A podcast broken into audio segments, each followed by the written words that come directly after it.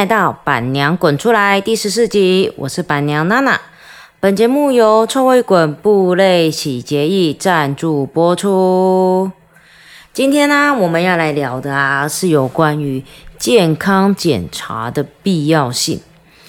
呃，我们都知道啊，我们像我们正常的人呐，都可以都要去做一个健康检查。那大家如果比较，只是我们。会分成可能是牙齿啦、眼睛啊等等等等等很多，但是在宠物的时候啊，常常反而会是需要遇到了状况才会去健康检查。但是我觉得也不一定，像我周围很多的宠物的朋友啊，很棒的是，因为为了打预防针，有时候因为预防针是一年一次的，再加上因为我自己很爱带宠物出门玩。那我们出门的时候，我们就会很 care 狂犬病的疫苗，因为有时候我们会去离岛玩，那离岛上船的话，一定要狂犬病的证明。然后再加上呢，天兵的阿妈很喜欢带天兵去山上玩，那去山上玩不免俗的，我很怕他们会有可能心丝虫啊、梨形鞭毛虫等等之类的。那所以呢，我们的健康检查的频率其实是蛮高的。然后再加上天天自己本身是治疗犬的关系，那治疗犬它每一年呢都要就是重新认证。那在认证之前的前提条件呢，它有一张表单，你就是要把全部的健康检查做完。那也因为这样子下来，就是这将近七八年的习惯。那通常我们家天天只要就是要考试了，那我们就会。全部都带去健康检查。那很可爱的是，因为我们家有两只在考试，一个是治疗犬天天，另外一只呢是治疗喵猫浩浩，治疗喵，治疗喵浩浩。那因为天天跟浩浩呢，一个是六月考试，一个是十二月考试，所以也养成了我一次都是半年半年就带他们去做一次全部的健康检查。那在健康检查里面呢？除了我觉得三合一啊、牙齿啦、眼睛呐，然后心丝虫啊等等的检查，我觉得狗狗跟猫咪呀比较不一样的是，来自于像以天天来讲，因为天天年纪稍微比较大了，然后他在去年的时候，他其实有做过脂肪瘤的切除，那在脂肪瘤上面就是很怕它会变大。所以上天天的健康检查，除了常态的血检以外，然后它就会有固定的几个超音波的位置，要检查一下它的脂肪瘤有没有变大。因为它如果瞬间变大，我就会很担心它有没有可能是一个恶性的一个脂肪瘤的部分。然后，所以我们常常每天，我每天都会把天天抓来吃零食之前，全身摸一摸，看有没有产生不一样的小颗粒。然后它只要一产生小颗粒，我就会把它拍照，然后把它圈起来。所以每下一次在健康检查的时候，我就会请医生帮我特别留意这几个颗粒的大小，要照超音波，然后做个尺寸的记录。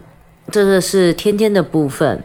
然后像冰冰啊。冰冰他就是一直以来他的耳朵跟耳朵都的状况都不好，所以呢，他就会比较针对耳朵的检查。再来，他就是眼睛，因为我一直觉得在他六岁的时候，他眼睛就有一点白白的，那那时候我就很担忧他是不是白内障这个部分，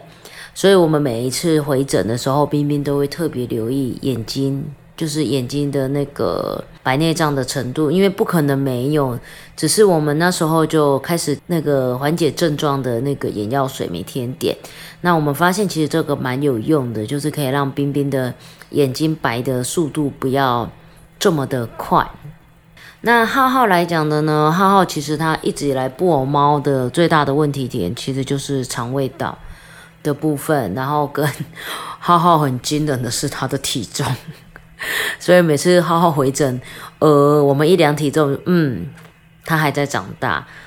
因为其实浩浩已经十十十几公斤了，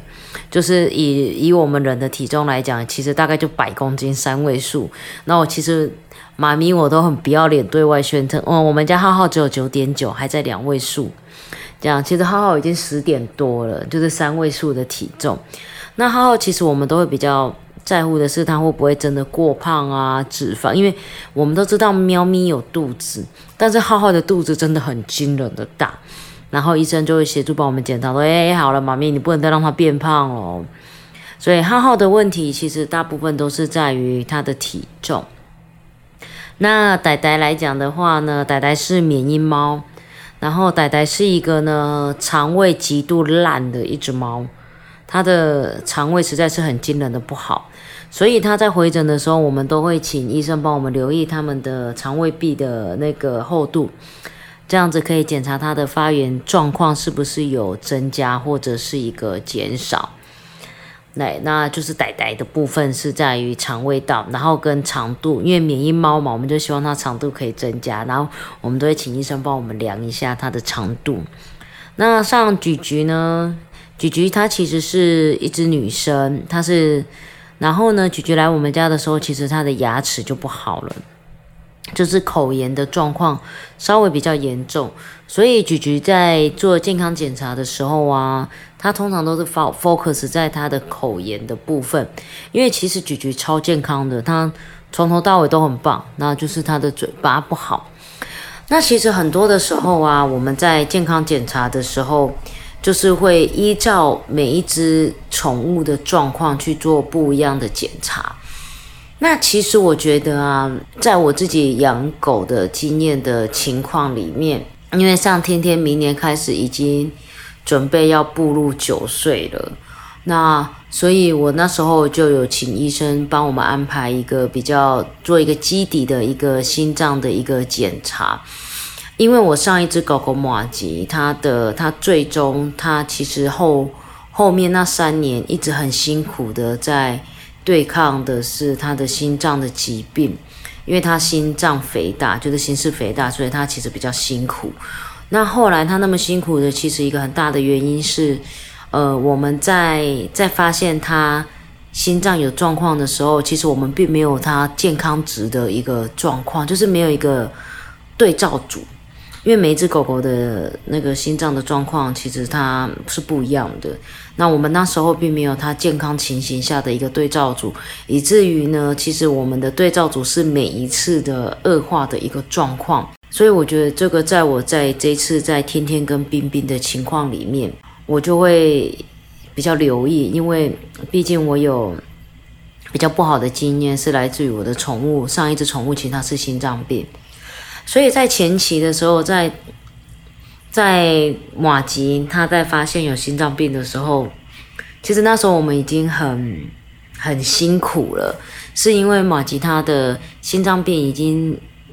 就是他的应该不是说他我们我们有发现，然后开始用药，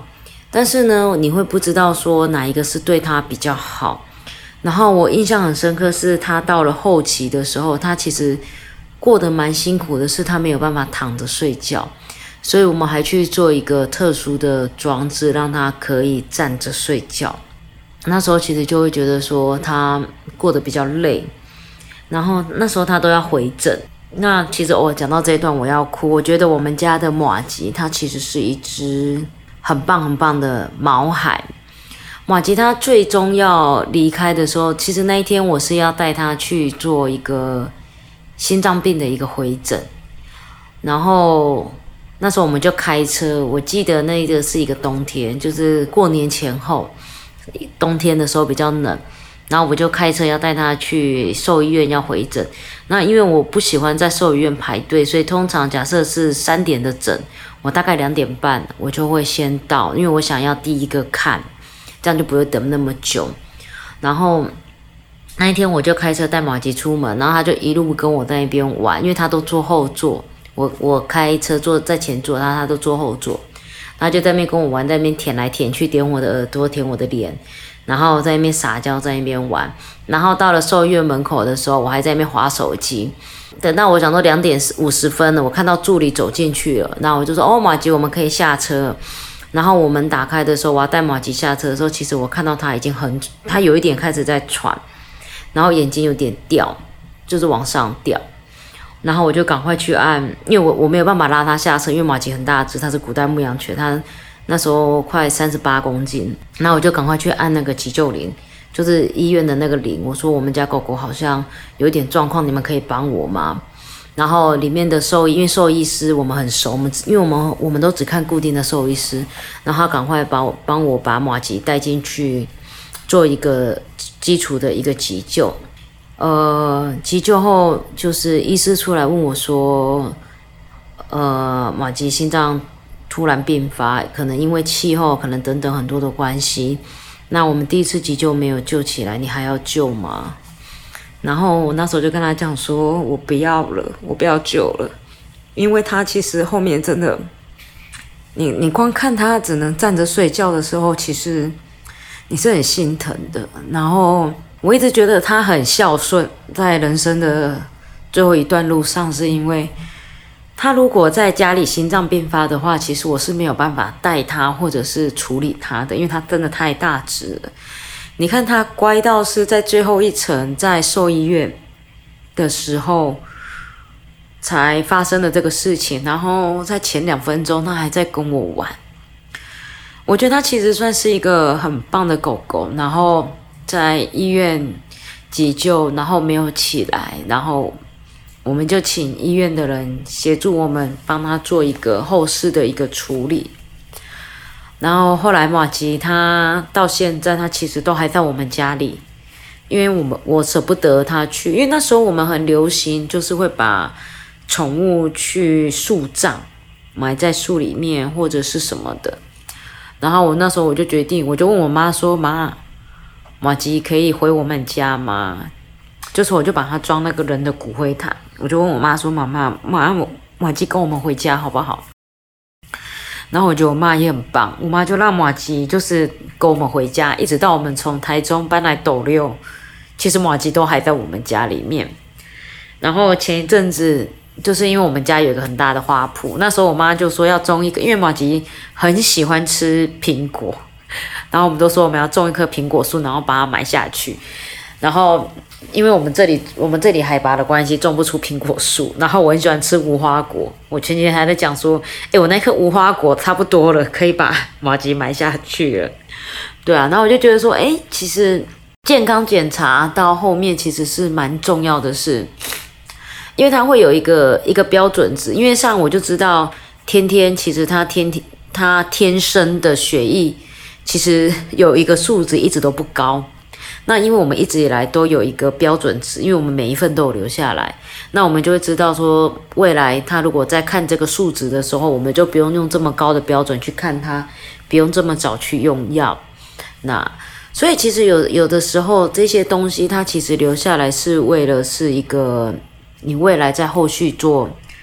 做治疗的一个依据。所以我觉得健康检查它的必要性其实是蛮重要的。那它其实就会取决于是说你会做到多少跟基底。那其实最重要的其实就是预防胜于治疗。有时候你在健康检查里面，可能你会发现一些早期的一些疾病，然后我们就可以开始治疗，就不会拖到后面一发不可收拾。对啊，哦，今天情绪大爆发，因为我真的。每次讲到我们家马吉就比较没有办法。OK，那接下来呢还有滚边抱抱，大家不要忘了哟。今天就到此喽，谢谢。滚滚边边抱抱抱，滚边。大家好，欢迎来到今天的滚边抱抱。今天的主题是毛孩吃什么呢？毛孩的饲料大不同，吃对了才是最重要的。当你准备好要接毛孩回家的时候，食物是绝对不可以少的哦。但是市面上百百种的宠物食品，又该怎么挑选呢？很早的年代呢，多数人都怎么吃，动物就跟着怎么吃。但由于宠物的身体组成跟人呢落差很大，所以人类的调味食品呢，对宠物来说都太不 OK 了，太过油，太过重口味，而且这样会影响它们的身体健康。所以呢，我们今天呢就帮大家准备了一些有关毛孩应该要吃什么样的食品才比较健康，来跟大家分享哦。第一个，干饲料的优缺点，其实现在最流行的就是吃干饲料。它呢就是用很多食材混合而成，然后经过高温杀菌而出来的干料，相对其他食物呢不容易腐败，便利性比较高，是现在非常主流的宠物食品。不过呢，干饲料的成分来源比较复杂，对于刚刚养宠物的新手来说，可能要多一些时间去了解。那干饲料其实有分好几种哦。比如像是处方饲料，它会针对不同的疾病，像是泌尿道啊、体重管理啊、皮肤啊、肾脏病等，在做一些处方饲料。但处方饲料它不是药品，也不是说你吃了处方饲料它就会没事。所以呢，日常的一些营养和水分的摄取也是非常重要的。那定期回诊才能确保毛孩的疾病状况哦。再来呢是五谷的饲料，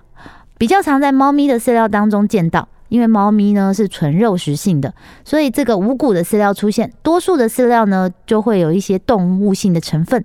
对于部分毛孩来说呢，这个五谷的饲料也比较不容易胖。再来还有低谷饲料，成分跟五谷饲料其实大同小异，只是比例上的差异。还有呢，幼犬的饲料其实就是热量比较高的饲料，而且更高的营养成分，可以支持幼猫啊、幼犬啊成长期做使用。那其实干粮呢的优点就是方便清理，然后品质稳定，不容易坏，那价格比较低。缺点就是组织性比较复杂，缺乏水分。再来呢是罐头哦，其实听到罐头打开的声音，对非常多毛孩来说就是天籁之音。只要听到咔嚓那一声，所有的毛孩就会飞扑你而来。所以罐罐的魅力，一罐在手，你就是最闪耀的。通常呢，主食罐呢，肉泥的形态，不管是加水啊，或是拌在干饲料都非常方便。主食罐的成分通常是蛋白质、脂肪、水分，采低碳水化合物的方式。它的优点呢，就是营养成分比较全面。那肉泥的形态呢，对于老猫比较友善。缺点就是口味比较清淡，开罐之后不容易久放。还有低温保存的生食包，顾名思义就是生肉做成的。啊。生食这一块呢，其实是比较有争议的，因为生食包呢，它打着生食包，多数呢是各个肉打成泥状，用低温冷冻的方式保存的方式是一定要冰起来，要吃的时候再回温或加热。当然，你也会说我可以自己自制生食给毛孩吃，但其实呢，小编觉得这些出发点都是好的，所以大家都可以先 Google 一下，怎么样制作会更好哦。那这优点就是成分比较单纯，缺点就是价格比较高，而且你需要有冷藏的设备，喂食的时候还要回温，比较麻烦。针对以上呢这几个饲料呢，其实大家都可以在养猫养狗之前呢，好好先做点功课，选择比较适合自己的毛孩，这样就可以喽。今天的滚边抱抱就到这里喽，拜拜。